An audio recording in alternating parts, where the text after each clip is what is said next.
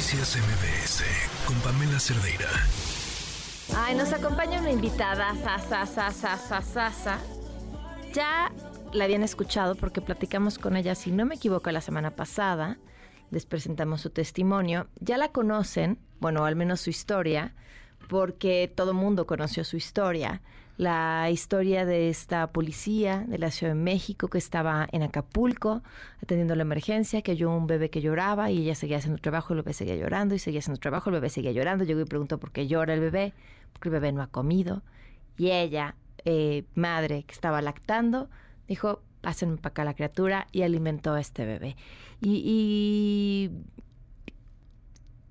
yo creo que cualquiera que haya estado en la capacidad de... Eh, ayudar de alguna manera a alguien más, conoce eh, esto, esto que se genera, que no sé cómo llamarlo, que es hermoso, que, que conmueve, pero no me imagino un tipo de ayuda más cercana, personal, humana, bella, que, que esa. O sea, el, todo lo que implica ofrecerle tu pecho a un bebé a otro bebé.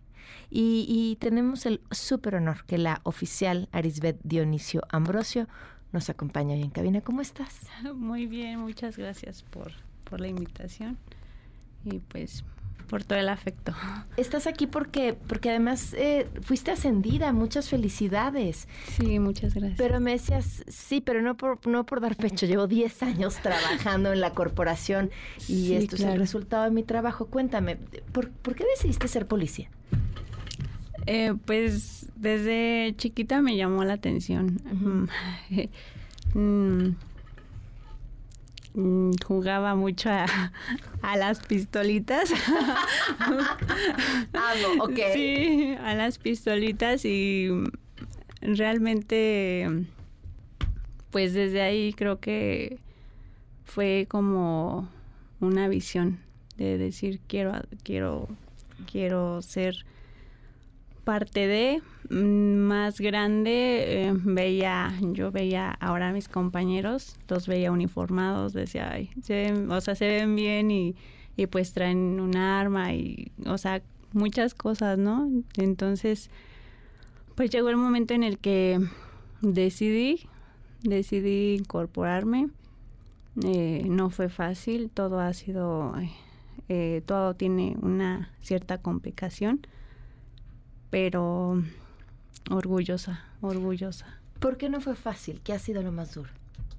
Mm, pues es que realmente desde, desde que ingresamos a, a la universidad, ahora universidad, eh, empiezas una serie de procesos de selección físicos, de conocimiento, este, de centro de control. Entonces tienes que pasar todas esas pruebas para que tú puedas pertenecer. Eso uno, aguantar la estancia que es obviamente interna para que puedas tener la, la capacitación. Y pues de ahí salir y enfrentarte a, a la sociedad como tal. ¿Qué es, la, ¿Qué es enfrentarte a esa sociedad? Pues es completamente es, es un mundo, mejor dicho, es un mundo lleno de mundos. Realmente mm, todas las personas tienen pensamientos diferentes, eh, tienen actuaciones totalmente diferentes y lo que nosotros tenemos que hacer es tener esa capacidad de poder entenderlos ante una situación. Eh, no, no todos eh, obviamente van a pensar igual que tú, no todos van a tener una reacción igual que la tuya, sin embargo, pues tienes que valorar. Hay una crisis de desconfianza ante las autoridades que brindan seguridad generalizada. Eh, ¿qué, ¿qué, significa ser policía en una sociedad que le tiene miedo a sus autoridades? O desconfianza? Pues para mí es mm, triste, es lamentable porque eh, se supone que nosotros deben de mantener esa confianza porque pues nosotros brindamos esa seguridad, ¿no? Entonces, eh, muchas veces por algún acto mal hecho por alguno de mis compañeros o como dicen una historia mal contada, ¿no? Claro, que también Este, puede ser. Ajá. eh, se puede generar pues una problemática mucho mayor. Eh, pues nada más decirles que no todos somos así, que todavía vemos personas que realmente pues apreciamos esa parte sensible y que tenemos esa sensibilidad para poder ayudar a las personas. Me, me parece brutalmente simbólico que, que tú que desde niña dijiste querías ser policía, jugaba las pistolas, ver el arma, eh, es súper empoderador, o sea, en, en pensar en portar un arma y el poder que eso te brinda.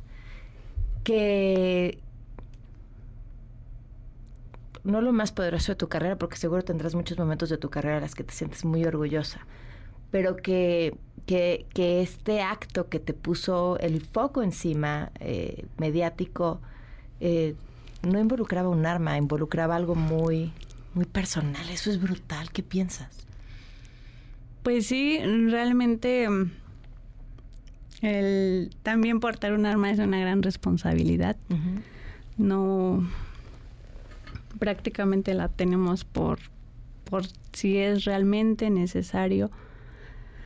Y pues en esta ocasión fue completamente diferente. Fue yo creo que la intuición, la sensación, eh, no sé, el reconocimiento de, de ver una necesidad, pues de un de una persona que ni siquiera conoces, pero que aún así tú lo reconoces. Yo soy mamá, tengo a, a mi bebé y pues obviamente reconoces el llanto, un llanto normal a un llanto completamente diferente.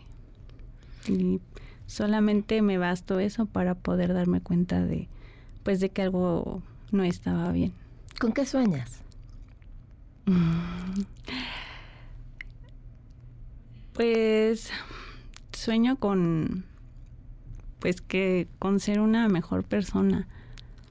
Eh, inculcarle a mis hijos eh, una educación adecuada. Yo creo que es lo que quiero en esta vida, que ellos eh, pues estén bien, que no vaya, que no sean malos en esta vida. Pues felicidades, eh, oficial Arisbet, por tu trabajo, por esta promoción y por las muchas otras que vendrán. De verdad fue, fue un acto inspirador. Mucho, de esos que necesitamos más. Muchas gracias. No, muchas gracias a ustedes y pues a toda la gente que se ha molestado y ha tomado un poco de su tiempo para poder brindarme unas palabras de, de agradecimiento y yo estoy igual agradecida por sus bendiciones. Muchas gracias. Fue realmente no, no sabía, o sea, el, el, impacto que podía haber, que podía generar. No tenía pues ni idea de lo que estaba pasando prácticamente. Era Además, esto es radio, entonces ustedes nada más le están escuchando, pero quienes ven en la webcam y ven a la oficial aquí, estoy segura que habrá cientos de niñas que dirán, yo también quiero ser policía. Muchas gracias. Muchas gracias. Noticias MBS con Pamela Cerdeira.